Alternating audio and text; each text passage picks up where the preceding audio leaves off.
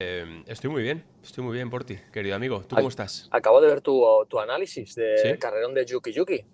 Lo hizo muy bien, tío, Yuki Yuki, ¿eh? Buena carrera, buenas peleas.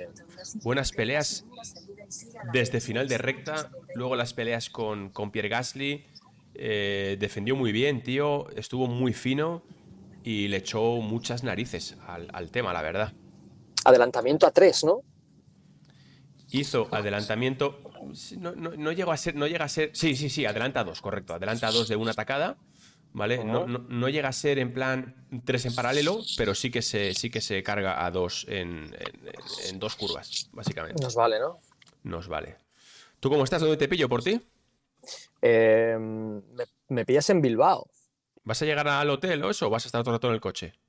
Mm, vamos a llegar al hotel, es la idea, pero, pero bueno, estamos en camino. Ya sabes que siempre estamos en movimiento y, aquí estoy en movimiento. O sea, ¿molesta mucho los coches por aquí detrás y eso? No, no, la imagen se frisea un poquito, pero, pero se te ve, se te escucha perfecto, o sea que sin problema. Vale, tengo información buena, ¿eh? Pues tío, eh, voy a probar aquí una cosita porque, porque hay alguna cosa que quiero que luego comentemos a ver si esta funciona. Esta funcionaría, ¿no? Uf, perfecto, tío, perfecto.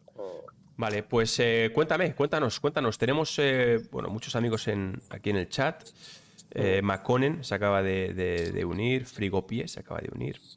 Mira a ver si tienes por el chat a gente del norte, tío, porque el sí. es espectacular, ¿eh? Cómo mola esta tierra, tío, es la hostia. Los del norte que se pronuncien. Joder, cómo mola, macho. Mira. Gracias a Irán Pérez. Thank you. Cuéntanos, ¿qué, eh, noticias tienes? Nada, está, viendo tu, análisis, muy bien eh, las carreras y, demás. Y bueno, eh, os, digo que el martes estuve hablando con, Pedro de la Rosa, evidentemente en el, en el programa de Movistar. Y yo creo que a partir de ahora se va a, a, convertir todo en, bueno, según me ha contado el embajador, según me ha contado Pedro, es claro, eh, vosotros tenéis que entender que, Pedro tiene una función en la vida ahora que es la de representar a Aston Martin. Con lo cual, eh, pues tampoco puede ir contando los secretos y demás. Pero yo tampoco puedo contar lo que cuente, en, que hable privado con Pedro, evidentemente. Pero lo que sí que os puedo contar son las sensaciones y, las pequeñas cosas que, sí que crea que, se pueden compartir para que sepáis cuál es la sensación en Aston Martin. Querido Fabio ¿Qué tal? ¿Cómo estamos? Muy bien, tío. Joder, asimilando, asimilando todo esto. Madre mía, qué increíble. ¿eh? Yo, yo, igual, llevo varios días que la gente solo me habla de Fórmula 1 y esto hacía tiempo que no pasaba. Increíble. Qué barbaridad. Eh, bueno, y creo que hoy se han agotado las entradas de la grada Carlos Sainz para Montmeló. Alucinante. Brutal. En 20 minutos, ¿no? Alucinante. Eh, es que me ha llamado una amiga de Suiza para que le gestione entradas para Montmeló. Digo, no te preocupes, ahora te lo miro. Y no, no, me ha dado tiempo. Chicos, em, querido Porti, querido Fabio, queridos amigos del chat, tenemos a un pedazo de ingeniero, un crack, que hace como unos 100 años más o menos que le, le vi por primera vez, aprox y ahora nos contará sus especialidades de, ingeniería de pista. Pero eh, os presento Daniel Gratacos. Bienvenido, tío. ¿qué tal? ¿Cómo estamos? ¿Qué tal, Dani? ¿Cómo estamos? ¿Qué tal todos? Vaya panda de cracks aquí reunidos. qué, alegría ver, qué alegría verte, Dani. Mucho mejor que en el Dakar, ¿eh? Mucho mejor que en el Dakar, madre mía. Igualito, igual, igual de limpio. Si te giras la cámara, si te giras la cámara, Dani, es ahí en horizontal, yo creo que se va a ver un poquito mejor. Si es... Ah, vale, perfecto. Y tú la tienes tú que cambiar, ¿no, Roldi? No sé. No, ahí, ahí. Ahora. No, pero la tenía, la tenía bloqueada. Mm. ¿Qué tal Dani, ¿Cuánto tiempo? Roldán. Sí, mucho. yo creo que la última vez que lo vi en pista igual debía ser. Aún se llama GP2. Sí sí sí, sí, sí, sí, sí, Hace mucho, hace igual hace 15 años que no nos veíamos, por ahí? Igual, igual, fácil. Sí, sí. Muy bien. ¿Qué tal todos? ¿Bien? Bien. Qué bueno. Todo bien, todo bien. ¿tú, por dónde andas? ¿Estás con el, con el Dakar o qué has hecho los, los últimos años? Los últimos años. mil carreras. es, que, es que, he, hecho, he hecho un poco de todo. He hecho DTM. Eh, con Carlos ya me fui a hacer el Dakar con Peugeot. Luego estuve tres años haciendo, no, hice Fórmula 3, Macao, hicimos eh, varias cosas. Luego he estado tres años en Silence con motos eléctricas intentando despegarme las carreras, pero nada, me volví a llamar Carlos, Carlos para, para unirme a, Audi y realmente pues, eh, era imposible decir que no, ¿no? O sea, era Audi, era un proyecto en eléctrico, con lo cual era completamente diferente. No sé, eran demasiadas cosas a favor como para, por no cogerlo. Ya, ya hoy estamos con, con, con, Audi, el proyecto del Dakar, del vehículo eléctrico, muy, muy interesante. Oye, ya ves qué pasa. Que, oye, eh, Roldán no me quiere llevar a Macao, si no me, voy contigo, ¿vale? Oh, ¿En serio? No, no has ido nunca a Macao, ¿no? No, tío. Me he retransmitido dos veces y. me apunto, eh, me apunto. Vamos, vamos, vamos. Yo he ido una vez y le he ganado, o sea, eso es, no quiero volver yo. ¿Con quién, ¿Con quién ganaste, Dani? Con Dan, Tictum. Hostia, Tictum, tú, qué, bueno. Sí, sí, sí. O sea, un. He de decir. Fue, fue decir que es un lujazo es un lujazo cuando trabajas en el Dakar y tienes a personas como a Dani ahí cerca, que otro ingeniero quizá eh, pues escondería, ¿no? Para, para no, no revelarte cosas y te atienden como si fuera su casa, como casi te invitan a comer allí en el Dakar y es brutal, es brutal y se agradece un montón. Al final yo creo que, o sea, gracias a vosotros también se conoce esto, ¿no? Entonces, pues darlo a conocer, que no, no solo es lo que se ve desde la tele, sino que hay, hay mucha gente detrás trabajando, que hay mucho esfuerzo, que hay muchos, muchas cosas detrás que no se ven y que supongo que es interesante que la gente también sepa. Es, vosotros ya sabéis, las carreras, la gente, oh, haces carreras, qué bonito. Sí, es muy bonito, pero bueno, también detrás llevan muchas cosas que no, que no son tan bonitas y que, bueno, también acercar a los pilotos, que, es lo, tener contacto con la afición de los pilotos es muy bonito. Es lo que me hubiera gustado a mí, ¿no? Pues, esa es la idea. ¿Viste, sigues la Fórmula 1, Dani, aunque estés ahí currando en, diferentes campeonatos? Sí, sí, Fórmula 1. me he despegado un poco más de Fórmula 3 y Fórmula 2, pero Fórmula 1, obviamente, pues con Carlos ahí, con Alonso, pues te lleva a seguirlo, ¿no? Aunque no estuvieran, obviamente, os seguiríamos, pero esto aún más, pues te motiva a llevarlo. También había estado con Russell y con Debris, con lo cual ahora media parrilla la conozco. Y ahora Audi, Audi se va a Fórmula 1, pues tú para allá también, ¿no? De, ah. momento no. Oiga, ¿cómo, pero ¿cómo no, no, así, no. Fabio? Fabio? Había que probar, había que probar. llevamos tres minutos y ya la Había que probar.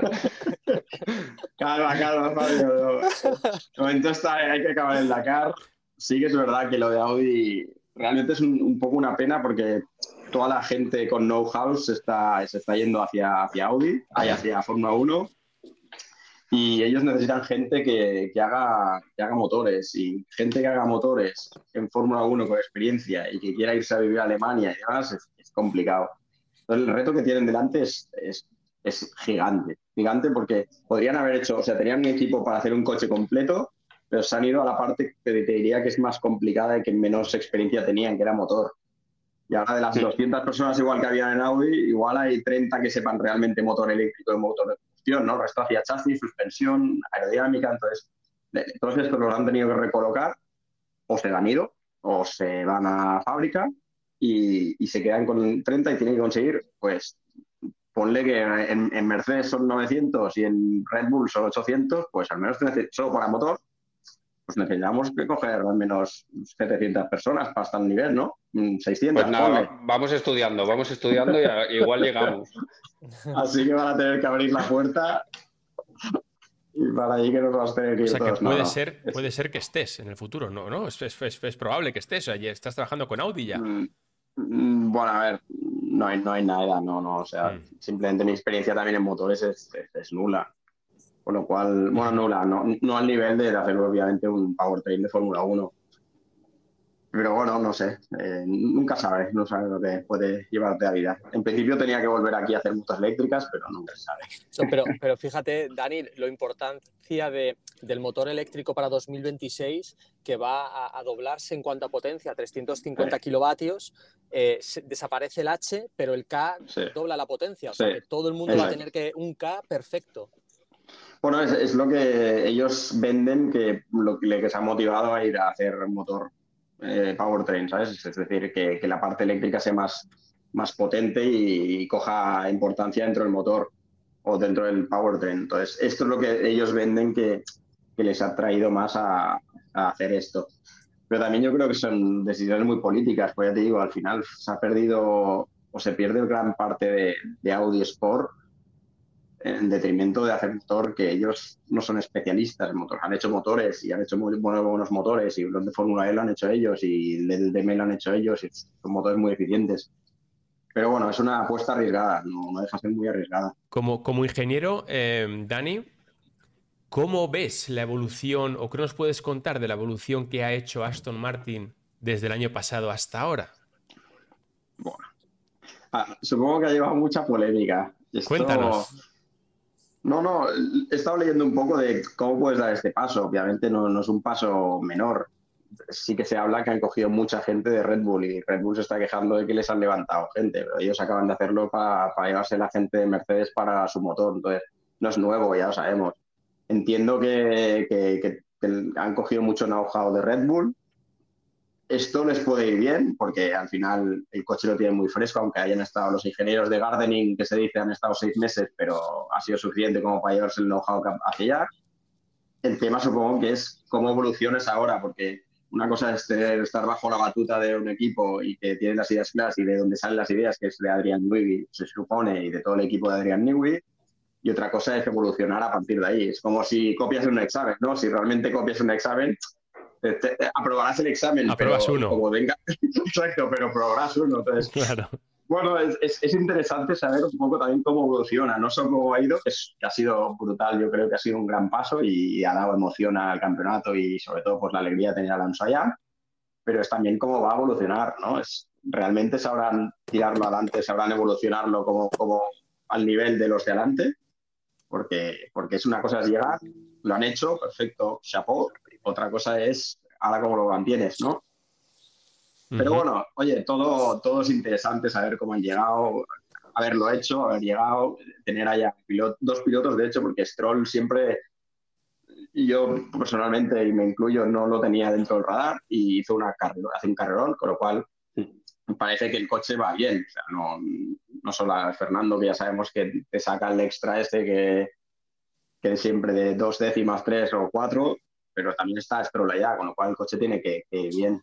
Ha dicho, ha dicho Christian Horner que la imitación es la forma más grande de adulación.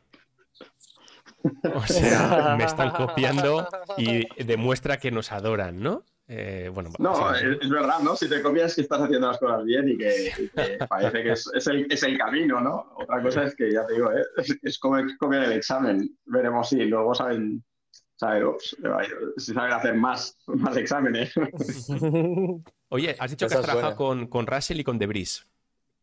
Sí. ¿Para ti quién es? Sí, en, la Fórmula Renault con los dos. Para ti, ahora que no nos eh, escucha nadie, eh, ¿qué, diferencianos entre, entre uno y otro?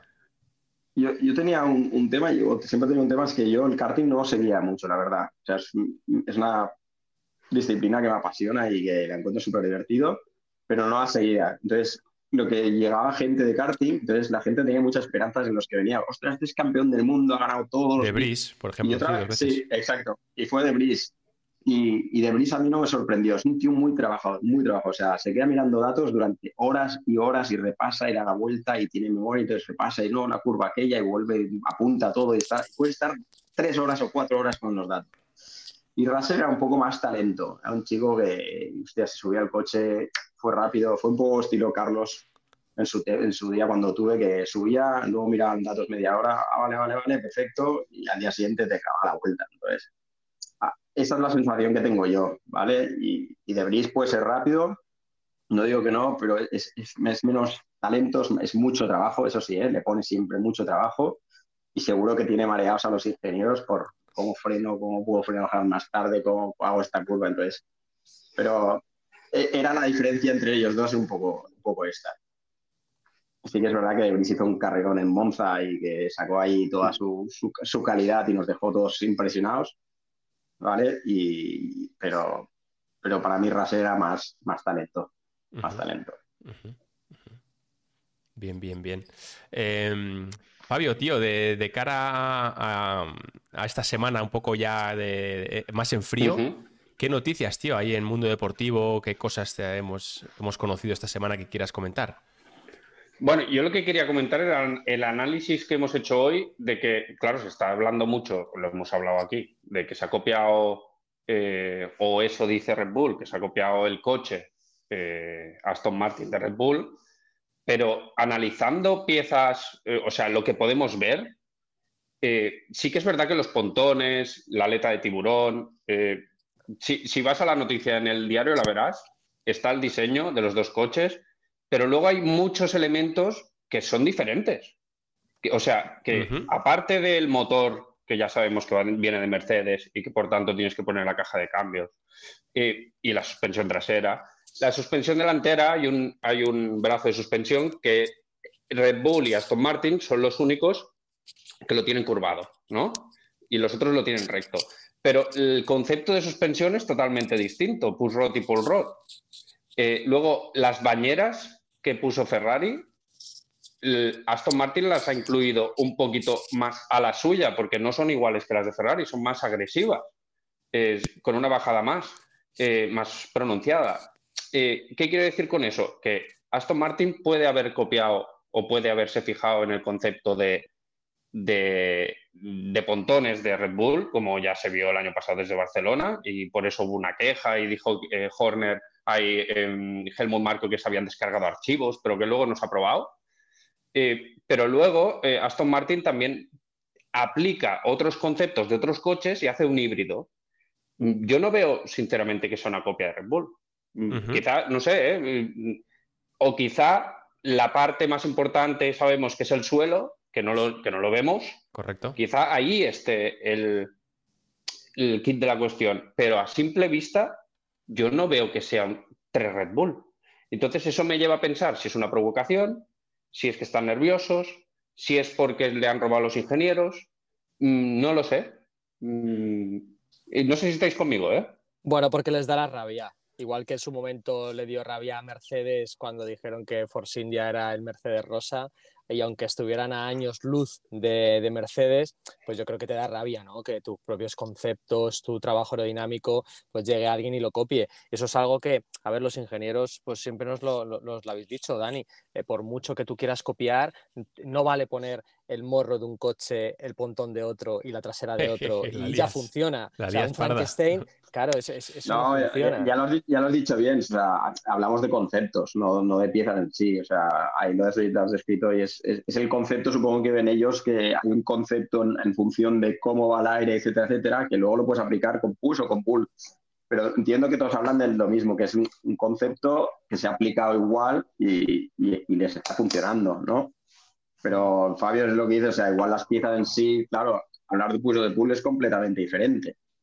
Pero, pero sí, todo el mundo lo ve bastante obvio, es que porque habrá un concepto detrás que, es el que, del que se quejan de la copia. Pero una cosa, mira, Dani, has dicho, has dicho antes que efectivamente, y tú lo has, confirmado, Fabio, en tu opinión, que efectivamente si hay, si hay copia del Red Bull, si es que fuera así, es como copiar en un examen pero es que la temporada es muy larga. Hay muchos exámenes. Hay, un mínimo 23, 23, exámenes, mínimo. Sí, pero bueno, si, el concepto ya es bueno, ya te da para la temporada. Pero... Es, un poco como Mercedes ahora dice, oh, vamos a hacer un coche nuevo. Hostia, un coche nuevo van a tardar. Tiene que tardar un año casi en hacerlo. Entonces, sí, harán pocas piezas, pero si el concepto en sí es, es malo, no sirve el coche para toda la temporada. Entonces, entendemos que el concepto es bueno y que les dará más 23 carreras. No para estar igual todas las carreras adelante, pero sí que estar luchando pues por la segunda, por, ser segundo equipo. Pero es que hay una cosa, tío, que, lo comentaste tú muy bien, Fabio, el lunes, aunque no quedará grabado, como, toca, lo siento. Em, no pasa nada. Hay, tú dijiste muy bien, ¿no? Dijiste, mira, Red Bull tiene un condicionante muy importante que no tiene Aston Martin. Y quiero que tú, Dani, a ver si, si opinas lo mismo.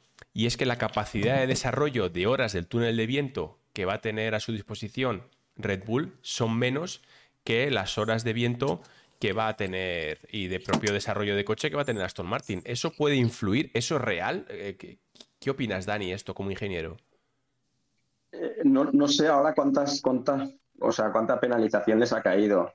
Yo creo que el Red Bull, Red Bull tiene el 63% del total y Aston Martin al ser séptimo el 100%. Por lo tanto, 37% más de horas del total, que no sabemos cuánto es, de simulación y de túnel de viento. Mm. Está un 30 o 40% por delante de los otros. es un huevo, ¿no?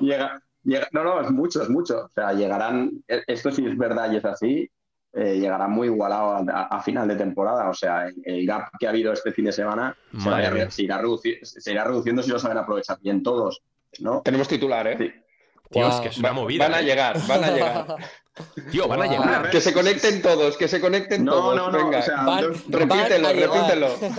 repítelo. Don't get me wrong, don't get me wrong, pero es verdad, si estamos hablando de que es un 40% menos, eh, muy mal lo tendrían que hacer para no reducir el gap que ha habido ahora.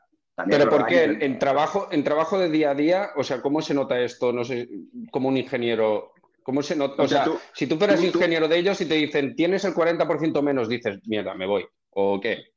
No, pero tienes que, o sea, tienes menos, menos capacidad de desarrollar piezas, porque al final ellos lo que hacen es diseñan una pieza, la prueban en el CFD, si en el CFD era un 2 o un 3%, la prueban la, la, fabrican, la prueban en el túnel de viento, y si el túnel de viento da algo más de un 1 o un 2%, la montan, ¿vale? Entonces, si tú tienes 100 horas, puedes hacer igual, imagínate, exagerando, ¿eh? 100 piezas, si tú tienes 60, tú puedes hacer 60 piezas. Entonces, te tienes que asegurar que esas 60 eh, estén a la altura de los. O sea, te permite que los otros tengan un poco más de errores. ¿Vale? O sea, no quiere decir que. Quiere decir que si las 60 que van a resolver Red Bull las hacen bien, seguirán delante.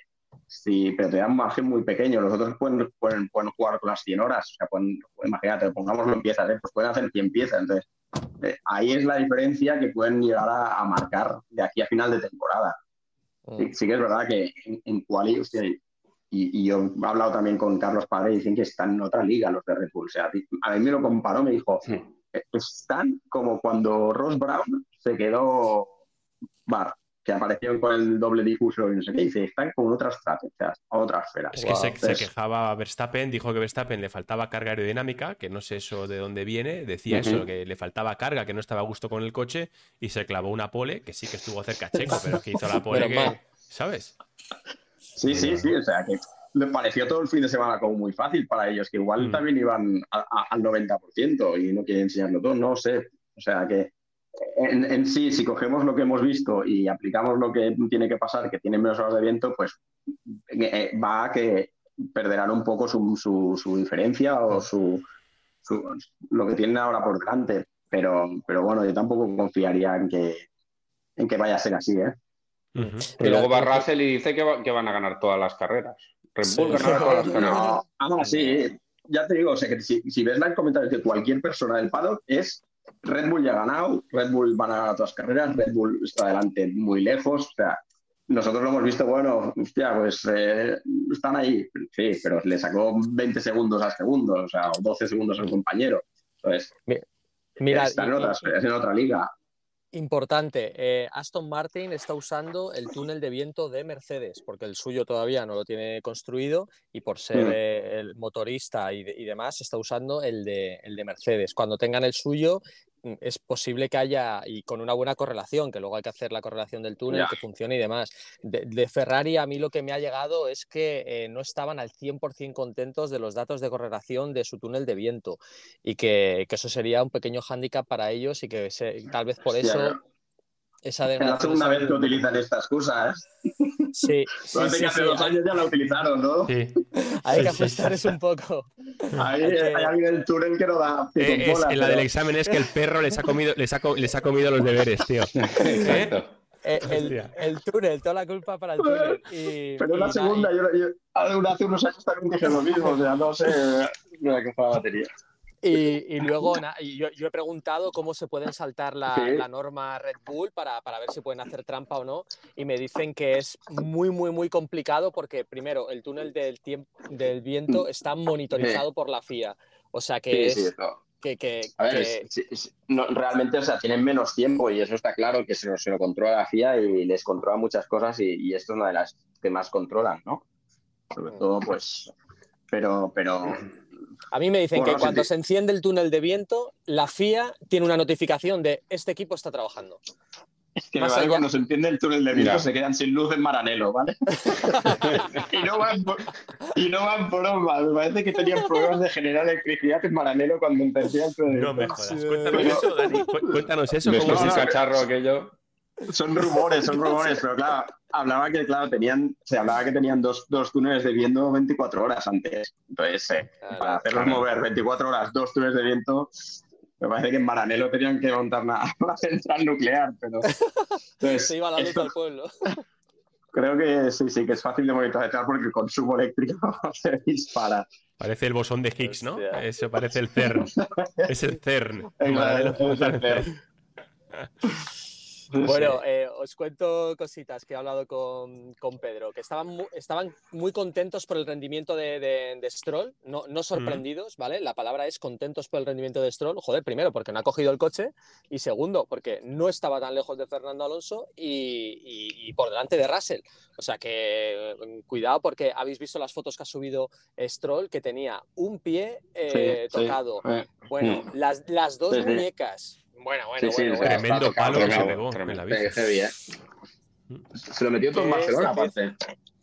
Y, y, luego que son muy prudentes en Aston Martin porque son muy conscientes que la degradación de Jeddah no tiene nada que ver con la de Bahrein. O sea, por, ahí mm, hay que ver en todas las circunstancias de todos los circuitos cómo se comporta el, Aston Martin. La degradación me parece similar a Barcelona, es bastante agresivo hay otros circuitos ¿eh? parecidos. No, ahora no tengo el gráfico de, Pirelli, pero hay un gráfico de Pirelli que te marca todos los el tipo de asfalto para cada circuito, entonces puedes saber un poco en, qué zona estás. Y creo que Barcelona era un poco, Bahrein, Barcelona está en la zona alta de degradación. A mí lo que me preocupa es que la gente se quede con, con, el resultado de Jeddah y que se baje esta ilusión solo por, por Jeddah, porque es un circuito también con unas características que pueden ir bien a Ferrari y ya, ya no puedes estar a lo mejor entre los cuatro primeros. Mercedes el otro día fue muy rápido también en recta, vi creo que la velocidad punta máxima la puso Hamilton, si no me equivoco. Entonces, eh, no lo sé, en clasificación igual, si vemos un séptimo, no nos tendría que sorprender tampoco, un quinto, un sexto. Tenemos, eh, veremos en carrera, ¿no? Tenemos... Eh, al número uno de los números uno del periodismo del motor en España, director de uno de los mejores podcasts del motor en España, que es Carlos Miquel, Cope GP. Cope, buenas tardes. Ahí está. Mito y leyenda. Buenas. ¿Cómo estáis? Vaya grande. Qué alegría veros. Bienvenido. Igualmente. Recién llegado de Bahrein. ¿Qué pasa, Daniel? ¿Cómo vas? Bien. ¿Cómo estamos? Muy bien. Mira, me estaba, estaba oyendo. Eh, eh, no sé si se, hay apagón en, en Maranelo o en las luces de Maranelo también de, los que lo hacen, de los que hacen los coches. bien. ¿eh? Oye, Miquel, te puse una foto en Instagram, ¿te viste o no? Eh, no, no, es que. Pues, pues, te he pillado cuando te estás haciendo la foto con Fernando, Fernando, Fernando. Con Fernando. Ay. Ay. Ay, periodismo objetivo, haciéndose una foto, qué mal, ¿eh? con el ídolo. qué, qué desastre, ¿eh? No, pues, ¿sabéis lo gracioso de esa foto? La intrahistoria bonita. Que en la cola estaba Ted Kravitz. Y Fernando hizo, oye, pero un regate magnífico para no hacer esa foto con Ted Kravitz. ¡Upa! No. Hizo, tip, tap, y se fue. No sé si es que tenía ese momento prisa, pero el caso es que estuvo con todos los periodistas españoles que estábamos allí, que tampoco éramos muchos, todo se ha dicho, y no se hizo la foto con Ted Kravitz. O sea, que él se hace la foto también con quien Hombre. le apetece. Claro, me gusta. Así que nada. Eh, Otra cosa no, pero. ¿no? lo que me escribes. No, no, no. Puedes poner la calidad. A, 1080p puedes poner la calidad si quieres en, tope gama, ¿vale? Que lo he descubierto hoy. Ahí en ¿Ah, ajustes, vídeo, en ajustes de vídeo puedes poner a máxima calidad, por si quieres salir. Video settings, ¿no? Todavía más guapo, vamos, por si quieres salir. ya que le ha salido mal a. el setup de Ferrari, que hoy, pobrecito mío. Yo ahora aprovecho. ¿Cómo se puede decir que, que es un problema de setup? Va a ser, no, que. No, claro, la, de no decir... la explicación era buena. Ha dicho, yo no he visto nunca un coche que vaya rápido en quali y no vaya rápido en carrera. Mal no va. Pero sí que es verdad que o sea, decir que el setup es un poco arriesgado. No, a ver, yo, yo sé, que, a lo que se refiere Dani. Él se refiere a que tenían el aerón de baja carga. Y, eh, pero claro, eso es ya para, para darles gorrazos. Porque el aerón de carga de Bahrein se rompió en, los test y no servía en la carrera cuando lo probaron el viernes. También se, se movía diabólicamente y eso no lo podían poner en el coche. No puede llegar Ferrari en esas condiciones a la primera carrera del año. Entonces, claro, es como, yo lo hablaba con, Carlos Padre después de la carrera, que estaban, como bien ha dicho Dani, estaban bastante desmoralizados de lo que viene, ¿no? De, esa posibilidad de luchar por el título. Me decía, dice, mira, ya se lo decía, digo, es que Carlos, eh, ellos tenían un, esto es una manta, entonces la manta de Ferrari era, queremos más velocidad punta en las rectas. Vale, pues entonces han conseguido taparse los pies, pero se han dejado toda la parte de arriba destapada, que no tienen carga en las curvas. Entonces, claro, dices, es que pues chicos. Pues para Jeddah. Jeddah necesitas carga, ¿eh? En Jeddah necesitas carga, es verdad que va a fluir rápido, pero necesitas carga. Y... Pero es un circuito muy raro de Jeddah, porque yo veo, veo cierto pesimismo con Aston Martin para Jeddah, pero al final no deja de ser un circuito que el piloto tiene ahí los muros, ¿eh? O sea, quiero decir que no es normal.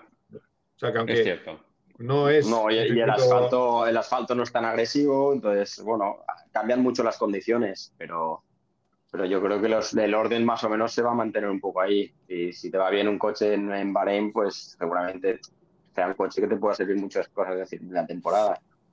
Pero sí que es verdad que circuitos especiales, que el asfalto tiene muy poca degradación y que muy poco grip y, son muy rápidos, pues igual te sirve lo que has descargar ala y, neumático soft te puede servir para, compensar otras cosas, ¿vale? Pero, os voy a decir una cosa.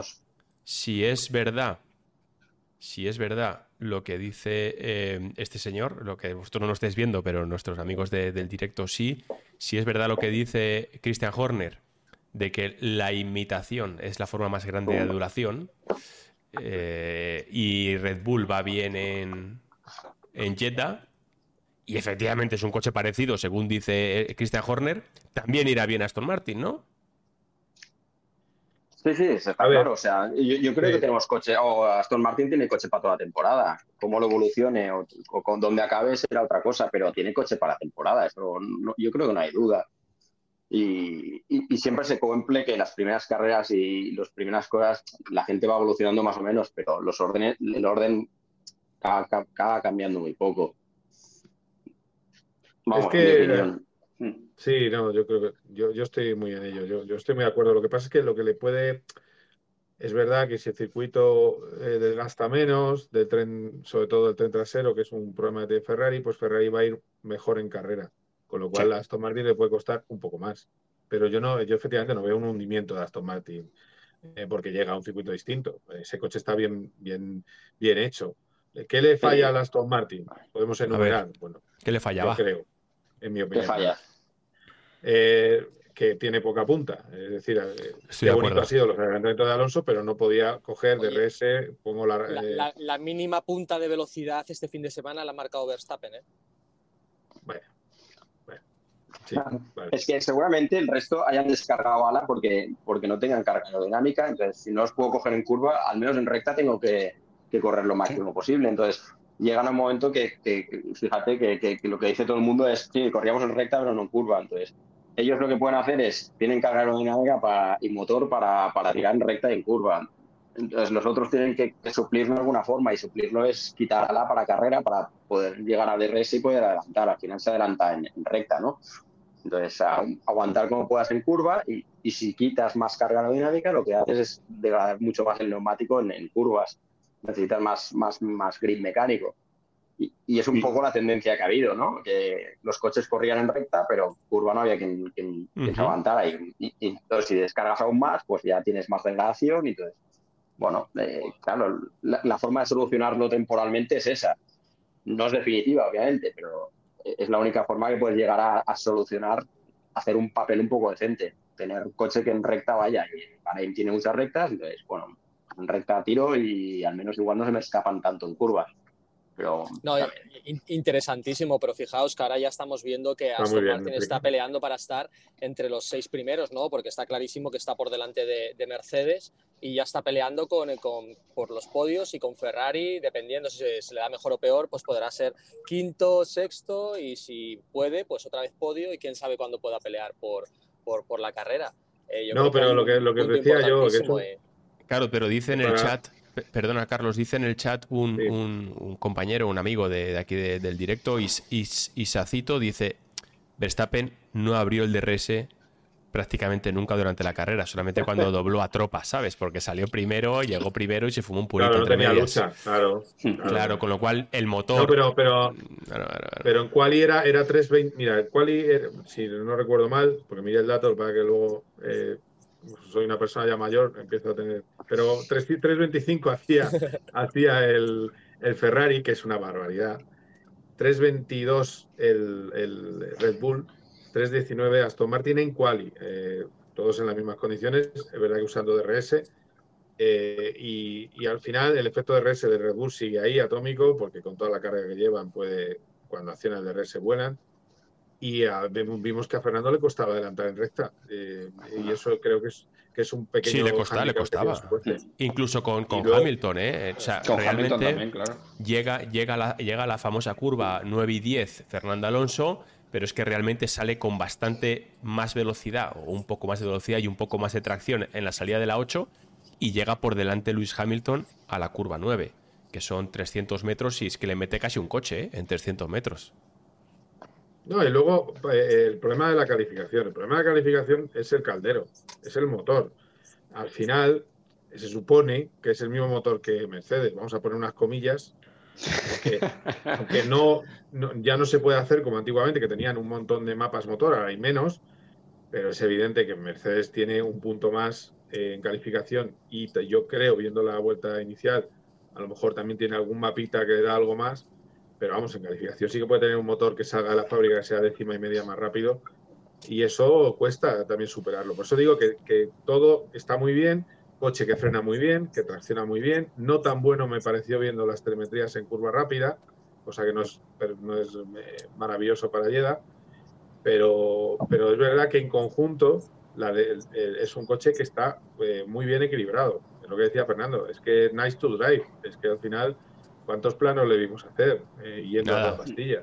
Yo tengo una pregunta que, haceros, ¿eh? Chicos, eh, quiero saber vuestra opinión y tú también, Dani, como, como ingeniero, macho, vosotros tres como, como periodistas y luego mi, opinión también como piloto. Vimos... lo que diga Dani y luego, y luego los demás aprender y a tomar notas. Claro. Me parece bien. Oye, que el, piloto también tiene mucho que decir, ¿eh? Que al final el que lleva el coche son ellos. Ahí, vimos, a, vimos dos cosas en la casa Red Bull eh, este fin de semana que me gustaría analizar con vosotros. Que ahora en caliente, pues no, yo no fui consciente, pero ahora en frío lo he analizado y me llama mucho la atención. La primera es en final de recta en la salida, Checo Pérez le asoma el coche a Verstappen. Verstappen sí que es cierto que se le estaba quitando el rebufo a Leclerc, pero Checo, eh. le, cuidado, ojo, cuidado, le apunta un poquito a la derecha, eh, el circuito de Bahrein, el final de recta, el césped entra. Eh, dame un segundo. Entra y por tanto, nada, eh, a hueca, suelta cuerda checo. Pero es que luego hay una radio que a mí me parece bastante fuerte. Mira cómo asienta Fabio, me parece bastante fuerte. En el que le dicen: Verstappen, Max, este, Max, levanta un poco el pie y baja el ritmo. Y dice: Este, no bajo nada. Confirmarme que lo va a bajar Checo Pérez. Y le dice, y le dice por radio, tío, me estás cansando. Le dice por radio, me estás cansando, ¿me quieres hacer caso? O sea, ¿qué está pasando en Red Bull, tío? Carrera 1, tío. ¿Qué está pasando en Red Bull? Es fuerte. Max, ¿no? Max, Ya, pero de, esas, lluvias, de estas lluvias futuros lodos, o, qué está pasando ahí? Porque, tío, esto, esto pinta un poco, ¿eh? Primera carrera, ¿eh? Bueno, es eh, si quieres, si quieres el refranero sería eh, estos polvos nos traerán ese nuevo compañero de, Verstappen. Mira, le, mete el morro Pérez a Verstappen y no corre en Jeddah, ya te lo digo. O sea, eso, eh, en Red Bull la cosa está clarísima. Richardo, ahí, venga. Richardo salta. No, pero sí que es verdad que no, pinta bien desde la temporada pasada que dijeron está todo arreglado y tal, no sé qué, pero no pinta bien ya desde el primer momento en que Checo Pérez atiende a Fox Sports y le dice mm, si que a mí lo que me gusta es que trabajemos en equipo y quiero que trabajemos en equipo, pero si no me ayudan yo tampoco ayudaré. Esto lo dice el viernes, entonces ya está digo, esto no está arreglado ni de, ni de coña, vamos. No, pero yo, yo, creo que no ha tenido ningún compañero con el que se haya llevado bien. O sea, Max Verstappen es un lobo solitario, es un killer y, se queda ahí. O sea, no, no, va a tener nunca un compañero que, lo vaya a aguantar. Y menos con. O sea, ha vuelto a poner Red Bull arriba. No, no van a dejar, ahora van a dejarle que haga lo que quiera, yo creo, casi. Pero yo creo que denota desconfianza, ¿no? En la radio, más que, más que pique, desconfianza, de decir ostras, a ver si voy a aflojar, me viene Checo y me puede meter el coche, ¿no? Me parece un poco fuerte el tema, la verdad. ¿tú, crees que le tiene miedo a Checo? No, no, no es por miedo a Checo, sino, sino por la desconfianza de que eh, puedan pensar quizá de que, de que el otro le, puede atacar. Que igualmente él sabe que le, que le puede ganar. Si no le tuviera, o sea, si no le tuviera algo de miedo o no estuviera ligeramente preocupado, no le hubiera contestado a su. ¿No? O sea, lógicamente yo digo, vale, piloto contra piloto, pues parece que tiene un punto más o tiene más puntos Verstappen. Pero el hecho cierto es que le dicen afloja y él dice, ¿pero va a aflojar Checo Pérez o no? A ver, eh, ¿no? Le metió 11 segundos, ¿no? Pues si le pueden meter 30, se los mete. Es una frase de. yo creo que no. Frase de Caimán, ¿eh? Sí, no, le, podría meter 30, yo creo, seguro. Lo único que lo conservará motor. Llegará un momento que le dirán, levanta, y ya está hecho. Entonces, claro, lo que dice exacto, lo que dice exacto es, yo voy a aflojar si Checo Pérez también afloja. Claro. Eh, a mí me denota eso, desconfianza y que él no se lleva bien con Checo Pérez por todo lo que pasó el año pasado y, bueno, y las, y las acusa no olvidemos las acusaciones fuertes que salieron del entorno de Max. Yo creo que diría, lo mismo, mm. diría lo mismo si el piloto segundo de Red Bull fuera Fabio Marchi. Es que este señor es un enfermo de ganar. Hombre, tú lo sabes de, algún karting, pero yo, creo que son más enfermos en, Roldán por ser piloto y Miguel Portillo. Yo soy un enfermo, a saco, claro. ¿eh? Y el, Porti, a su, a su manera está bien. Pues mira, bueno, si quieres hablamos de las carreras de Roldi y sus consejos que nunca me da y todo eso. Abrimos el pastel. Porque no quiero que caigan en saco roto, tío. No quiero que caigan en saco roto. No, no, no. Eh, eh, doy fe, doy fe que, que estábamos ahí en el, en el karting de Santa Rosa. Por cierto, he estado, he hecho dos, he hecho tres carreras este fin de semana en el karting de Bahrein, que es un espectáculo. ¿Entrenamientos ilegales has hecho? Qué bueno. Sí, he estado ahí dándole. Y, lo que pasa es que, claro. Es ¿En la Copa Alpine esta? Eh, he estado en Copa Alpine y luego había otra copa que era del Gran Premio de Bahrein. ¿Y qué era por la noche? Alpine, mal, voy a quedar. Una pista que tiene una subida, claro, una subida brutal. voy a quedar? Claro, eh, pero, pero me lo pasé muy bien. No, digamos que fui el mejor de mi peso. Eso seguro. Pero una pregunta, si tiene subida quiere decir que si tiene subida quiere decir que también tendrá bajada. O sea, no, no, bajada, pero, no hay excusa. Tú tiras, tú tiras sí, una, pero luego tiene llano también. tú tiras una bola de acero, tío, y para arriba cuesta mucho, pero para abajo corre un huevo. Claro. Me gusta que el término bola de acero, no sé si está bien, ¿eh, Roland? No, porque estás mazado. O mal. mazado, sí, vale, venga.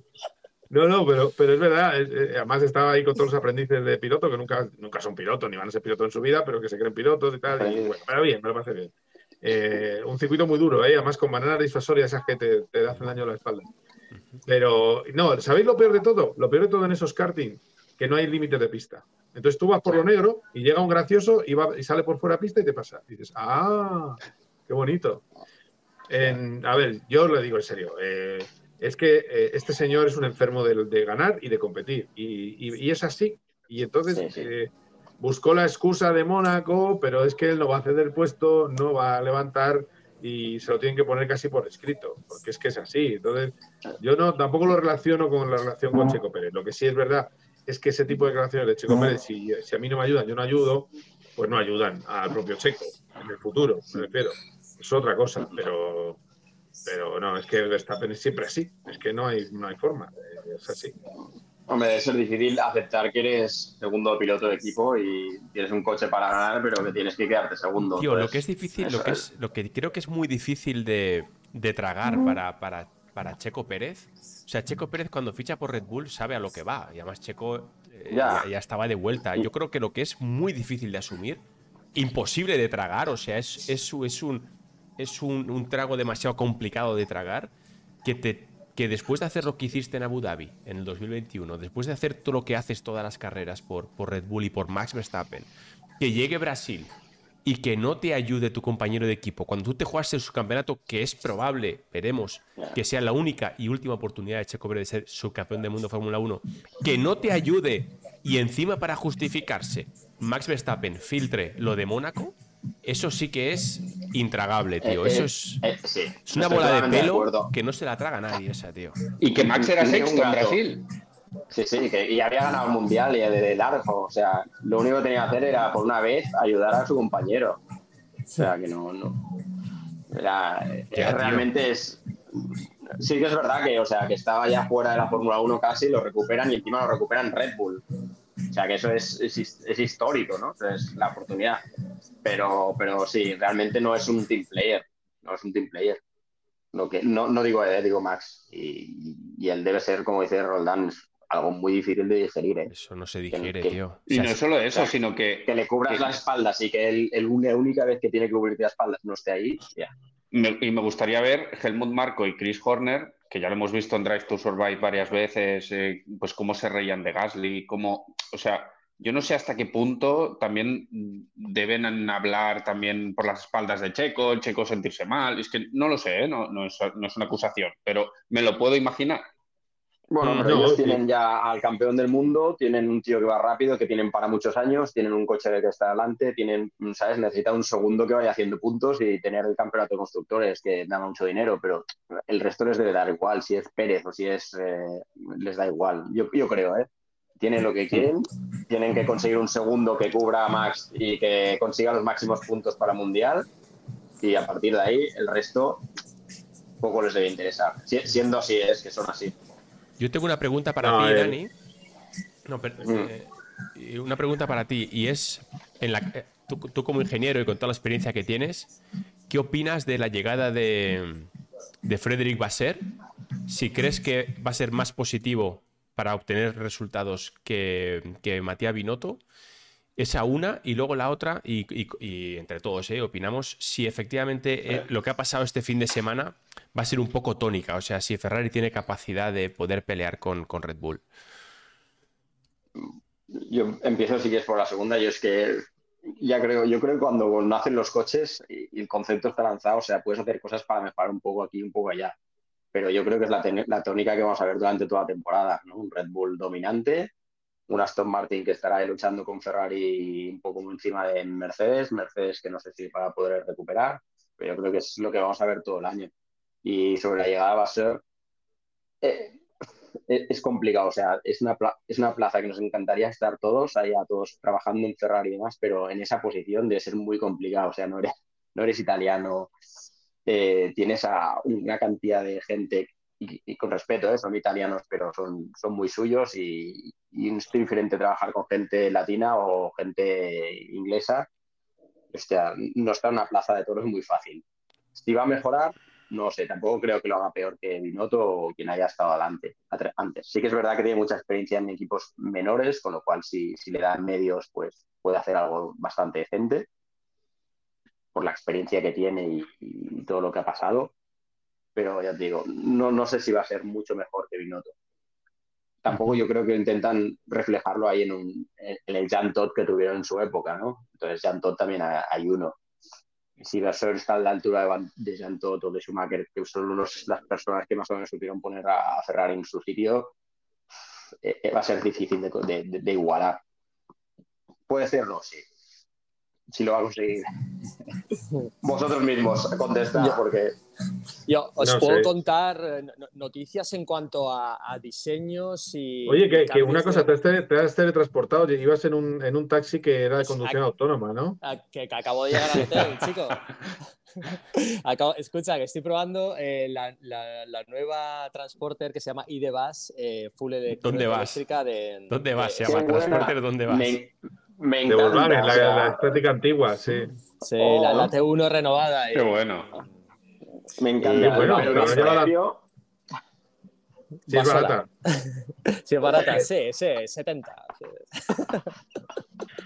Sí, ¿Te has llevado la tabla de sur? Porque esa es para el vídeo típico de surfista, ¿no? sí, tío, acabo de ir a Sopelana, pero como Roldán me ha llamado a esta hora, pues no he podido ir. Pero bueno, ¿qué se le va a hacer? ¿Ves cómo la culpa siempre es mía con Portillo? Con Portillo la culpa es mía, tío. Le da la risa en cabina, es culpa mía. Le sienta mal la Coca-Cola, es culpa mía. Llega con sueño, es culpa mía porque no sé qué. Eh, se cae de la silla, es culpa mía porque le he mirado mal va mal, va lento como, como, como, va, va lento como horrible el karting, es culpa mía. Que no me ayudas, una mierda. Oye, pero ¿en dónde estás? ¿Dónde estás? Estoy en Bilbao. ¿En qué sitio? Ah, en Bilbao. Estoy al lado del Guggenheim. Eh, no. Estamos aquí. Oye, que, os voy a contar unas noticias importantes de, Gran Bretaña en torno a eso, a los equipos y, y demás. Eh, habrá actualización ya confirmada para Imola de Mercedes, pero el tema ¿vale? Que dice, oye, pues conseguirás dos, tres décimas de mejora. Eh, vuelve a insistir Toto Wolf en el cambio de diseño para el, para el Mercedes. Eh, y lo que están preguntando en Inglaterra es si podemos ver un cambio de diseño eh, en esta temporada, porque el cost cap no lo va a permitir, el cambio total de, los, de los pontones que ya hemos visto que, no funcionaba, lo dijo Toto Wolf cuando terminó la carrera que podía haber un cambio de diseño y que se lo estaba pidiendo a sus ingenieros, es decir, tiene que decir públicamente que le hagan caso porque, porque no hay un cambio de dirección y lo que se están preguntando es si se puede entrar dentro del cost cap un cambio de diseño ya, porque saben que la temporada eh, eh, no está, te iba a decir que está tirada, pero si mejora Aston Martin y Red Bull, sí que está tirada. Y Hamilton insistió también dos veces. Eh, con, este coche, con este coche no se puede. La, la, imagen que dan es que, es que tienen que pensar en 202024. La imagen que pues daban, ¿eh? o sea, Toto lo dijo muy claro. es, el, peor, el, peor, el, peor, inicio de temporada y esto no lo salvamos. O sea, la, la, frase que había detrás es esto no lo salvamos. O sea, lo único que podemos hacer es pensar en 2024. Ahora, es muy duro coger y decir, en la primera carrera, decir, eh, vamos a centrarnos en 2024, porque claro, les, va, a pasar hasta Williams. Pero si realmente quieren pensar en volver hasta adelante, o, hacen un, pensamiento de cambiemos el concepto y lo empezamos a hacer al 2024, o, no pueden, primero por el cost cap, por tiempos, etcétera, etcétera. Y esto es, es la imagen que dejan todos. Y ha habido un tema muy jodido, que yo creo que va un poco en la línea de esto y, que, y saco el tema a colación, ¿eh? eh vosotros no sé si podéis eh, verlo, pero he puesto una noticia en la que es de motorsport.es y dice, eh, es sobre los rumores de la retirada de Lewis Hamilton, que yo no sé muy bien de dónde vienen, si vienen de Mercedes, si vienen de él, si vienen de sus enemigos, yo creo que está un poco relacionado, ¿no? Porque me pareció que pues eso, que los malos resultados o la mala previsión de resultados en la casa Mercedes está sacando un poco lo peor de las relaciones entre ellos o, creéis que va no tiene nada que ver? De todas maneras, a ver, le dio un mm. tantalantán al equipo, ¿eh? le dio un tantalantán al equipo, le dijo, no me habéis escuchado con respecto al coche de 2023, eh, lo que yo quería que se arreglara no se ha arreglado para este nuevo coche. Por otro lado, me da a mí mucha risa floja el drama Mercedes, porque es que estamos nosotros contentos porque Fernando está luchando con el Mercedes y le ha ganado. Ya, ya, ya. Y, ellos están, no puede ser, el mundo se acaba, es que Luis Y que luego mejorarán, ¿sabes qué mejorarán? es que no ¿Cuántos mundiales llevan? O sea, tiene que ser duro estar eh, en, el, en el middle pack, ¿sabes? Entonces, también es verdad que, o sea, entrar en el middle pack quiere decir que para ir tienes que cambiar drásticamente. pero después de lo visto el año pasado, ¿en serio dudáis de que no van a llegar? Yo es que lo tengo clarísimo de que van a llegar. Buen punto. Yo estoy cansado de que lloren. yo, yo, yo, entiendo el punto de vista de Daniel, pero, pero eh, el estoy cansado de que lloren. Llegaron, mi pregunta es, ¿el año pasado no llegaron? O sea, no llegaron. Mm, bueno, no van a llegar. ¿Por qué Pero estuvieron, estuvieron ahí arriba. En alguna carrera sacaron la carrera. En alguna carrera. Empezaron pero claro, la comparación, la comparación es que empezaron. Exacto, empezar. Mm. Ahora yo creo que han empezado. Empezaron peor el año pasado. Sí, mucho sí, peor. Empezaron peor. Verdad que esta vez se ha colado uno, que no estaba, pero. Y no olvidemos, hay el ejemplo, hay el ejemplo de un cambio de, diseño a media temporada, que es el Aston Martin, que empezó fatal y mejoró mucho. ¿Por qué ellos no pueden mejorar? A ver, yo, lo que. Por poder, sí, pero llegar al nivel de Red Bull. Sea, estamos hablando de, ya te digo, o sea, todo, todo el mundo lo dice, es un cambio de concepto lo que tenemos que hacer. tenemos que hacer un cambio radical, no podemos hacer unas piezas de, una décima o de media décima, ojalá, ¿sabes? Pero, ¿Creéis? así no llegarán y es la, lo que, la impresión que daban, ¿no? De, de, todo diciendo, o sea, o hacemos un cambio totalmente o no vas a llegar. Es que... De décima en décima o media décima o cuarto de décima no vas a llegar. Y parecería, tío, que, o sea, ¿realmente creéis, pregunta, pregunta seria, y también, mira, aprovecho para preguntar al chat, chicos, y los que veis el directo, o sea, me gustaría que pusierais en el mensaje si creéis que Red Bull este fin de semana ha ido a más del 90% de lo que pueden. o se han guardado. Yo lo tengo, claro. Que no han ido, ¿no? No sé. Cuéntanos. En absoluto. Es que es una movida, tío. Es que han hecho pole primero y segundo, primero y segundo, y han ido al 90% como mucho, estamos diciendo. No, no sé 90, pero igual no, igual no al 100%. a lo mejor es sábado. A lo mejor es sábado. Igual en carrera, sí, exacto. Carrera seguro que no. Vamos. O sea, se fumaron un puro. Pero si ganaron arrasando con la peor estrategia. es que ya solo faltó poner ruedas de tacos usas el blando. es que es verdad. Oye, yo ya no me lo creía yo. O todo el mundo pasando mal y él con la estrategia opuesta y, le sacaban 20 segundos. Yo decía, hay algo, hay algo que no. Hay algo que no. Mira, hablando de estrategia, eh, dijo Fernando Alonso en medios internacionales que él quería haber alargado la parada de Aston Martin, la primera, que le obligaron, entre mm, comillas, a mm. meterse en pista, pero que él se quería quedar en pista. Y ves los datos y apenas hay degradación. Él quería estar dos, tres vueltas más eh, para, ver hasta dónde podía llegar, ¿no? Em, que creo que fue Verstappen el que se quedó dos, tres vueltas más. Pues él decía que se quería haber quedado y que el equipo le dijo, no, entra y hizo caso y entró, pero quería comprobar hasta dónde podía llegar. Ves que el, el desgaste de neumáticos de eh, de Aston Martin es muy bueno y dices, oye, a partir de aquí, que cosas que me han preguntado, ¿se puede plantear Aston Martin hacer carreras a una parada? Y digo, bueno, no sé, hay que verlo en otros circuitos. Checo Pérez lo ha hecho, pero eso significa cuidar las gomas en todos los, todos los tramos. se, eh, puede hacer saliendo, saliendo muy adelante, pero saliendo eh, quinto, sexto, octavo, como aparentemente va a salir Aston, teniendo que pelear las primeras vueltas y tal. Claro, es que esto es una pregunta para Roldán, o sea, ya, sabes que llega un momento que el neumático es que no perdía mucho, perdía muchísimo, entonces tampoco es el momento de probarlo, si estás ahí adelante, estás quinto, luchando cuarto, eh, puedes hacer un podio, no te vas a jugar a hacer una estrategia un poco más arriesgada, la puedes jugar si estás décimo, entonces pruebas cosas, aparte de pruebas cosas, pero hostia, si estás allá que puedes rascar el podium y la estrategia óptima te dice que tienes que parar, ya paras y aseguras el podium o los puntos. Tiras con todo, total. Exacto. Arriesgar, pues cuando estés 15 o 16 y pruebas, pero, hostia, pero ahí adelante vas sobre seguro.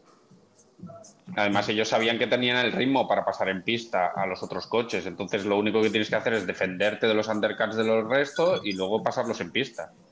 O sea, yo creo que era clarísimo que, podía llegar a donde llegó. Hubo, un detalle la única duda estaba en Leclerc. Pero... Hay un detalle que no me gustó. Primero, de lo que he dicho por ti, efectivamente, eh, le cascan a botas por delante, si se pone botas por delante, con lo cual la operación no sale muy buena después de la primera parada de, Fernando. Pero bueno, le pasa fácil, pero es otro piloto que tienes que perder tiempo ahí en carrera. Y luego que los undercuts se los hacía Stroll sin cesar a Fernando que bueno, que sí, que sí es verdad que Fernando quería ir largo, vale, pero que me llama la atención. No va a ser que en alguna carrerita estén juntitos y el equipo pues tire al apellido. a lo mejor puede ser. Hostia, yo creo que no, ¿eh? Buf. No, no, eso sí, incendiar el box.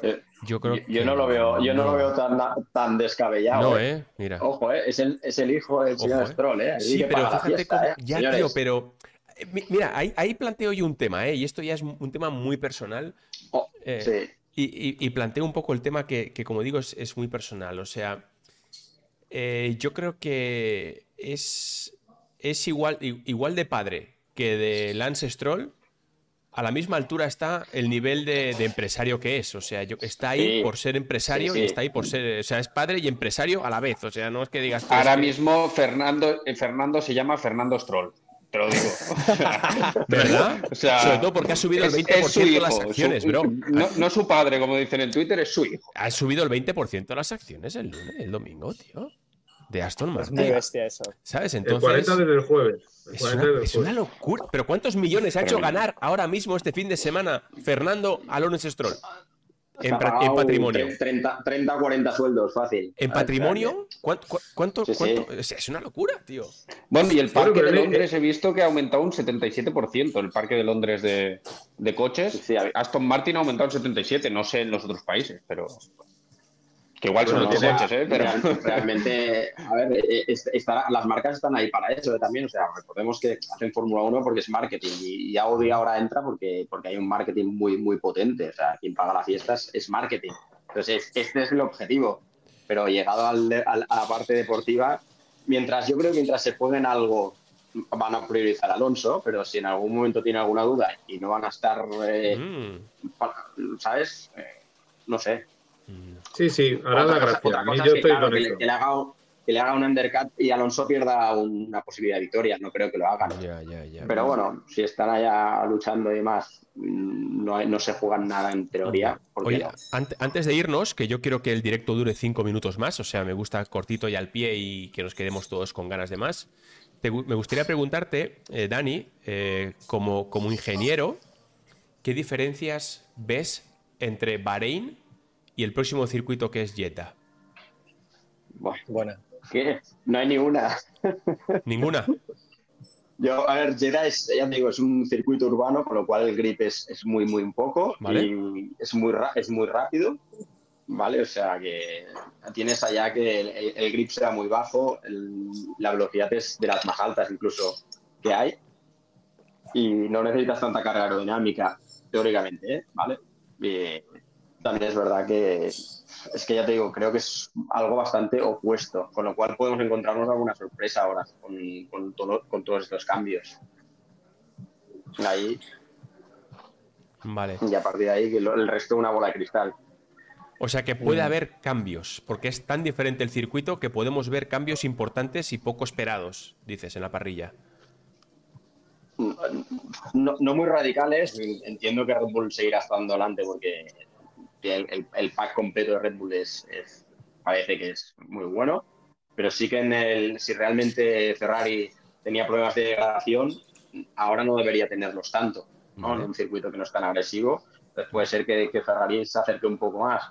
Veamos cómo va Aston Martin después en, en, en, otro tipo de circuito. Ya te digo, cuando es un pack completo, seguramente funciona en todas partes, pero si realmente tenemos algún problema de degradación, pues es algo que no deberían tener en, en el próximo circuito. Uh -huh. Entonces, la excusa de la degradación, ya veremos cómo se la sacan ahora de encima. la excusa de la degradación, vale, me gusta. No, no, va a molar, va a molar. Oye, ritmazo de Leclerc, ¿eh? no, no, quiero insistir en esto, pero, pero mm. oye, lo, lo, he leído mucho, he estado escuchando varios eh, informativos, conexiones, y la gente insiste en el grandísimo ritmo de Leclerc, ¿vale? Que no tuvo a nadie por delante, no estuvo en batallas como, como Sainz, pero oye, que Leclerc ha empezado con, en, un, en una forma importante y, y, hay que pillarle, uh -huh, hay que pillarle en pista. Y, bueno, oye, dijo, dijo... Mm, perdón. Dale, dale. No, no, esto, que si se acaba ya esto, eh, cuéntanos, Miquel, el ambiente que tenías por ahí por, por Bahrein, que vienes ahí con arena todavía en, las, en, los zapatos. Bueno, el ambiente era. A mí tengo que decirte la verdad que llegó un momento que me molestó el, el, eh, toda la obsesión de hablar, no, qué bien Aston Martin. Bueno, pero el, el coche lo lleva alguien o, o va solo, como ya. Pero bueno, es, eh, son los British, los British son así. Eh, Aston Martin, entonces ya lo enfocan para Aston Martin, equipo británico, vale, yo lo entiendo, ¿eh? no pasa nada. No, yo creo que la alegría contagiosa de Fernando es tremendo, está muy feliz y muy motivado y me gusta mucho verle así. Eh, me recuerda al Alonso 2003, cuando hace su primer podio en Fórmula 1, o sea que imaginaos. Eh, es como si no hubiera, no tuviera tantos años de carrera detrás. Y luego la preocupación en Ferrari, que sí que es verdad que creen que van a ir mejor en Jeddah. Al final Jeddah yo creo que les puede venir bien. Y, y, es lo bueno de este año. Yo creo que tenemos carreras en las que el hombre podio, difícil ganar carreras si están tan bestias los de Red Bull, pero sí que es verdad que tenemos carreras donde el hombre podio será Fernando y carreras donde el hombre podio puede ser Carlos. Y luego, de lo que decía Portillo, va a ser, ha dicho que la diferencia de los Steam, del Steam de blandas, fue que llevaba la rueda usada Carlos. La gran diferencia pues, eso es lo que él ha dicho en, rueda de prensa. Y Carlos lo achaca también a que tuvo un rato con aire sucio a segundo y medio de, de, Checo y ahí es cuando Frío machacó los neumáticos. Buena vale. Oye amigos, pues si no hay así ningún, ningún tema, son menos dos minutos y hemos hecho una horita de, charla juntos en este el debate de la Fórmula 1, así en ya con unos días pasados del Gran Premio. Y si no hay ningún otro tema, pues nos emplazamos para, otro día y que ha sido un placer, Dani, macho, tenerte, ¿eh? ingeniero tope gama, ingeniero español tope gama, tío, aquí está con nosotros, ¿eh? gracias a vosotros, que va, me lo he pasado súper bien. ¿eh? Maravilloso. Qué, maravilla, joder. Muy bien. Cuídate mucho, Dani. Un, placer veros. Abrazo a todos. Gracias, chicos. Que vaya muy bien. Hasta luego. Hasta luego. Hasta luego. but